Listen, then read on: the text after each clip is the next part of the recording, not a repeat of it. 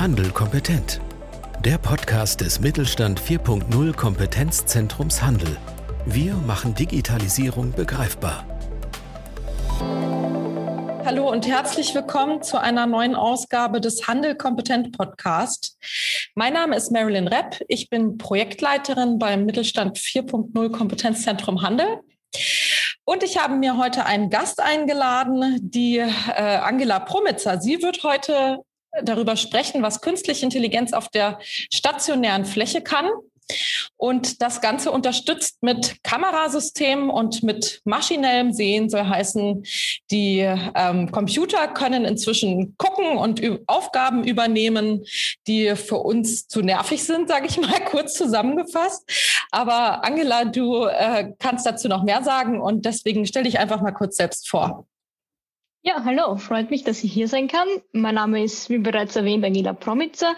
Ich arbeite am August Wilhelm Scheer Institut in Saarbrücken als wissenschaftliche Mitarbeiterin. Dabei beschäftige ich mich mit äh, zwei Hauptthemen. Das eine sind digitale Prozesse im Allgemeinen, zum Beispiel im Büroumfeld, und das andere im Speziellen digitale Prozesse im Einzelhandel und konkret für das heutige Beispiel ähm, auf der Ladenfläche. Ja, sehr schön. Und äh, Angela, du bist auch ähm, jetzt bei uns hier im Netzwerk mit reingerutscht, sage ich mal, weil du beim August Wilhelm Scher Institut ähm, quasi auch in einem anderen Kompetenzzentrum mit eingegliedert bist. Du bist persönlich dort nicht tätig, aber das August Wilhelm Scher Institut ist im Kompetenzzentrum Saarbrücken, also einem Schwesterkompetenzzentrum des Kompetenzzentrums Handel dabei. Und äh, es gibt ja 26 dieser Kompetenzzentren inzwischen, die vom Bundeswirtschaftsministerium Wirtschaftsministerium gefördert werden, also vollfinanziert werden, damit der Mittelstand in Deutschland auf die digitale Überholspur kommt. Und äh, deswegen kooperieren wir natürlich immer mal wieder. Und ähm, wir haben natürlich aufgehört vom Kompetenzzentrum Handel, als wir gehört haben, dass euer Institut ein spannendes Projekt und äh, spannendes Produkt auch entwickelt habt, nämlich das äh, Projekt Vika. Sag mal kurz, was das ist. Was macht ihr denn da? Genau, Vika ist prinzipiell ein Forschungsprojekt, in dem es darum geht, äh, im stationären Einzelhandel Vorteile zu schaffen, die es im Onlinehandel teilweise schon lange gibt und die wir jetzt auch äh, für den Offlinehandel verfügbar machen wollen und somit die stationären Einzelhändler ähm, in diversen Bereichen unterstützen. Das Ganze ist ein kamerabasiertes äh, Tracking-System für Kunden. Wir versuchen die Infrastruktur, die bei den Händlern bereits zur Verfügung steht, also beispielsweise Kameras zur Diebstahlprävention, zu nutzen. Und diese Kamerabilder analysieren wir und wollen daraus Informationen über das Kundenverhalten, Kundenfrequenz und diverse andere Dinge ähm, auslesen und die dem Händler zur Verfügung zu stellen, damit er daraus Mehrwerte für sich generieren kann. Mhm. So heißen, man äh, braucht Kameras dafür, muss man die dann extra installieren lassen? Ähm, für unser System braucht man Kameras, das ist korrekt. Ähm, wenn man noch keine Kameras hat oder Kameras, die beispielsweise sehr veraltet sind, dann ähm, bietet es sich an, im Zuge dessen ähm, Kameras zu installieren, die man auch für andere Dinge dann mitverwenden kann. Aber prinzipiell soll das System mit auch schon bestehenden Kameras ähm, funktionieren. Wir versuchen da möglichst auf bestehende Infrastruktur zurückzugreifen, damit der Initialaufwand für Händler möglichst gering ist und es möglichst einfach ist, diese Lösung auch zu verwenden und umzusetzen. Mhm. Ja, und ähm, was macht ihr mit diesen Kameras, also mit diesem äh, System? Also ähm, es geht um das Thema Frequenzen, das hattest du jetzt angesprochen. Äh, was ja. genau, wie sieht das konkret aus? Also wir versuchen, die Kunden anonymisiert auf der Ladenfläche zu verfolgen, so dass wir für jeden Kunden einen Bewegungspfad durch den Laden erstellen können. Ähm, das Ganze passiert, wie bereits erwähnt, anonym und wird quasi nur also es werden keine Bilder aufgezeichnet, sondern nur die Bewegungspfade. Ähm, diese Bewegungspfade können wir analysieren und ähm, können daraus sehr interessante Daten ableiten, ähm, beispielsweise in welchen Abteilungen bewegen sich meine Kunden denn besonders gerne? In welchen Abteilungen halten sie sich ähm, sehr lange auf? Ähm, wie viele Kunden habe ich denn beispielsweise an einem bestimmten Wochentag oder zu einer bestimmten Uhrzeit? Ähm, ist vielleicht die Mittagszeit eine sehr starke oder eine sehr schwache Zeit? Ähm, solche Fragen kann ich mit so einer Frequenzanalyse beantworten und ähm, die Daten dann nutzen, um daraus meine eigenen Maßnahmen abzuleiten. Ja, und ähm, wozu ähm, mache ich das jetzt genau? Also wenn ich dann weiß, okay, die Kunden halten sich jetzt hier und da besonders viel auf, was mache ich denn dann äh, mit der Information? Oder also was sind jetzt konkret die Einsatzbereiche dieser Datenanalyse? Kannst du da vielleicht so ein bisschen den Fächer aufmachen? Ich kann mir da vieles vorstellen, aber um unseren Hörerinnen und Hörern das so ein bisschen anfassbar zu machen, was kann ich ganz konkret mit diesem System äh, bei mir im Unternehmen verbessern? Welche Ziele kann ich erreichen? Genau. Ja, gerne. Äh, da gibt es tatsächlich äh, vielfältige Anwendungsmöglichkeiten für diese Frequenzanalysen. Ähm, ich würde einfach mal ein paar aufzählen. Ähm, das erste Beispiel wäre zum Beispiel Produktplatzierung. Wenn ich weiß, wo sich meine Kunden im Laden aufhalten, kann ich ganz gezielt entweder hm, Produkte, die ich gerade beworben habe, oder Ladenhüter so platzieren, dass meine Kunden sie möglichst ähm, sofort sehen und damit vielleicht eher zum Kauf angeregt werden. Ich habe gerade das Thema Marketing angesprochen. Ähm, über die Frequenzanalyse kann ich auch herausfinden, haben Marketingkampagnen, die ich geschaltet habe, einen Erfolg? Ähm, bringt mir das beispielsweise eine Frequenzsteigerung? Und detaillierter sogar noch, wenn ich beispielsweise Markt, also Werbung für Herren-Jeans schalte, ist dann die Frequenz in der Herren-Jeans-Abteilung ähm, erhöht oder beispielsweise auch mit in der Damen-Jeans-Abteilung, weil beispielsweise auch die Frau mit einkaufen geht und sich dann auch gleich eine Jeans mitkauft. Ähm, solche ähm, Schlüsse kann man dann auch daraus ziehen eventuell auch ähm, einen Schritt davor, wenn ich Produkte habe, die sich aus diversen Gründen nicht gut verkaufen, könnte ich eventuell diese Produkte auch gezielt bewerben ähm, und dann schauen, ist in diesem Bereich der Umsatz gestiegen. Ich kann in weiterer Folge auch versuchen, mein Personal gezielter einzusetzen.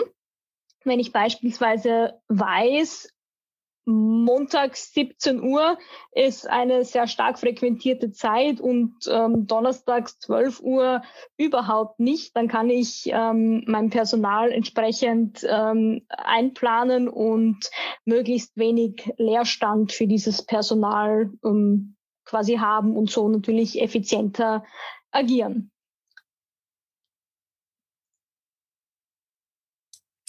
Ja, ähm, mir wird ja auch noch ein Anwendungsfall einfallen, nämlich das ganze Thema Corona und Abstände einhalten. Geht das auch damit? Ähm, äh, ringt dann laut die ähm, Corona-Glocke, ihr seid jetzt zu, euch zu nahe gekommen oder wie kann man sich das dann auch vorstellen auf der Fläche? Äh, das ist tatsächlich ein, auch ein sehr guter Punkt. Also ähm, wir waren natürlich selbst von Corona in der Entwicklung auch sehr betroffen, weil es einfach auch einen großen Teil der Projektlaufzeit ähm, betroffen hat. Dementsprechend haben wir natürlich dann auch in diese Richtung ähm, ein wenig geforscht. Und ja, man kann die Technologie auch zu Corona ja, Prävention ist vielleicht falsch, aber zur Überwachung der Maßnahmen ähm, einsetzen. Tatsächlich sogar auf zwei verschiedene Varianten. Einerseits ähm, für die Abstandsüberwachung, dadurch, dass ich exakt weiß, wo sich äh, Kunden in meinem Laden aufhalten, kann ich genau sagen, so wann sich der Abstand, ähm, wann der Abstand zu gering ist. Und andererseits, es gab ja ähm, sehr oft die Regel, dass ein Kunde pro 10, pro 20 Quadratmeter etc. erlaubt ist. und meine Ladenfläche kenne ich natürlich. Ähm, und ich kann mit dem System live verfolgen, wie viele Kunden sich denn aktuell in meinem Laden aufhalten. Und wenn ich das weiß, kann ich quasi sofort sagen, okay, jetzt ist die Obergrenze erreicht, jetzt darf niemand mehr den Laden betreten, bis ihn jemand verlassen hat. Sind beides ähm, valide Anwendungsszenarien, mit denen wir uns notgedrungenermaßen quasi jetzt auch äh, beschäftigen mussten. Ähm, aber ist definitiv ein sehr guter Einsatzbereich für die Technologie. Mhm. Mm, was mir jetzt sofort in den Kopf schießt, wenn ich an Kameras auf der stationären Fläche denke, in, ähm, in Kontakt sozusagen mit den Kunden, äh, wie steht es um das ganze Thema Datenschutz? Das ist eine ausgezeichnete Frage, die wir natürlich beantworten mussten im Laufe des Projekts. Ähm, die Bilddaten werden in äh, keiner Weise gespeichert oder ähnliches. Das heißt, es wird das Bild einmal verwendet, um darauf Personen zu detektieren. Es wird auch äh, nur geschaut, quasi an welcher Stelle befindet sich eine Person.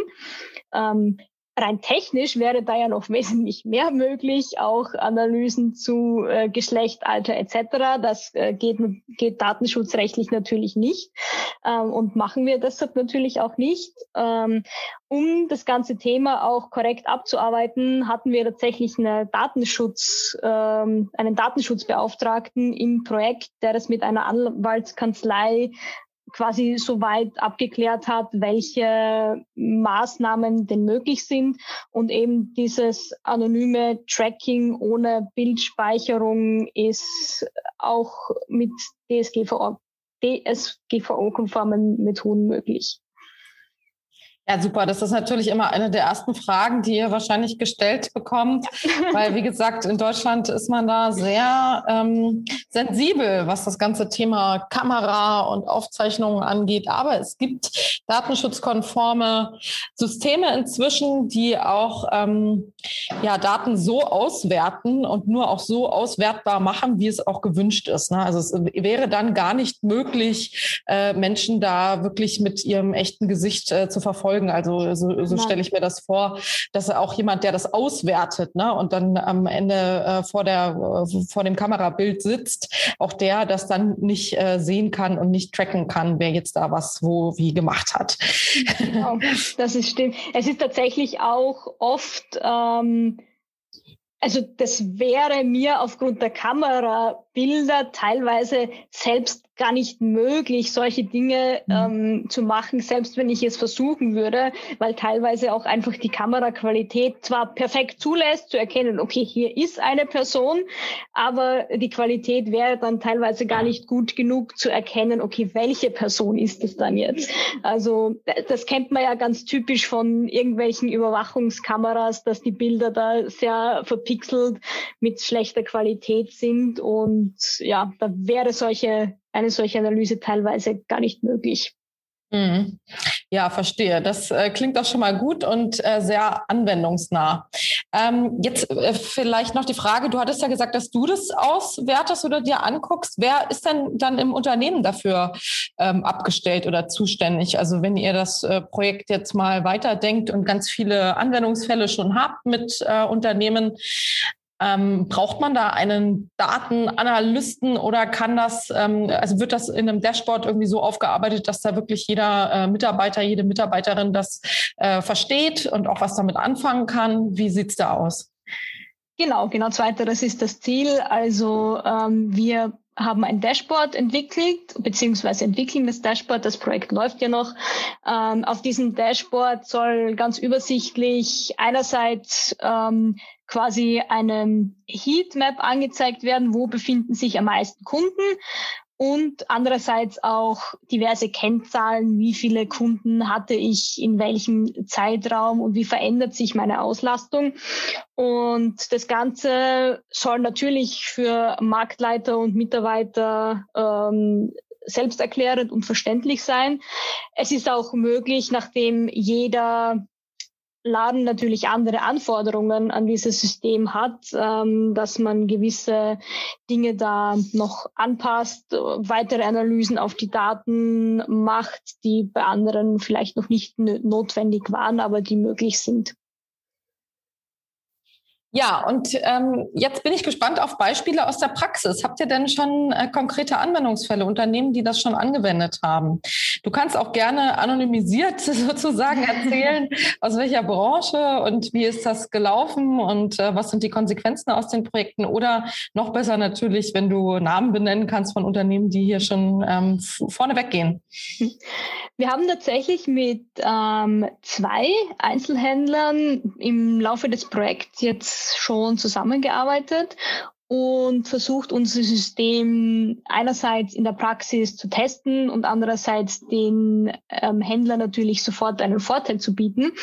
Ähm, äh, leider hat uns da teilweise auch Corona einen Strich durch die Rechnung gemacht, weil gerade wie wir bereit waren, das Ganze zu installieren, ähm, kam dann der Lockdown und wir waren für einige Monate außer Gefecht gesetzt. Die haben wir aber versucht, möglichst gut zu nutzen ähm, und konnten tatsächlich auch für das Projekt wertvolle Infos daraus äh, generieren. Und zwar die, die Tracking-Technologie, die wir einsetzen, haben wir ähm, einerseits in einem Retail Lab ähm, getestet und entwickelt, so dass es dort eine relativ neutrale Umgebung quasi gibt, in der das Tracking funktioniert.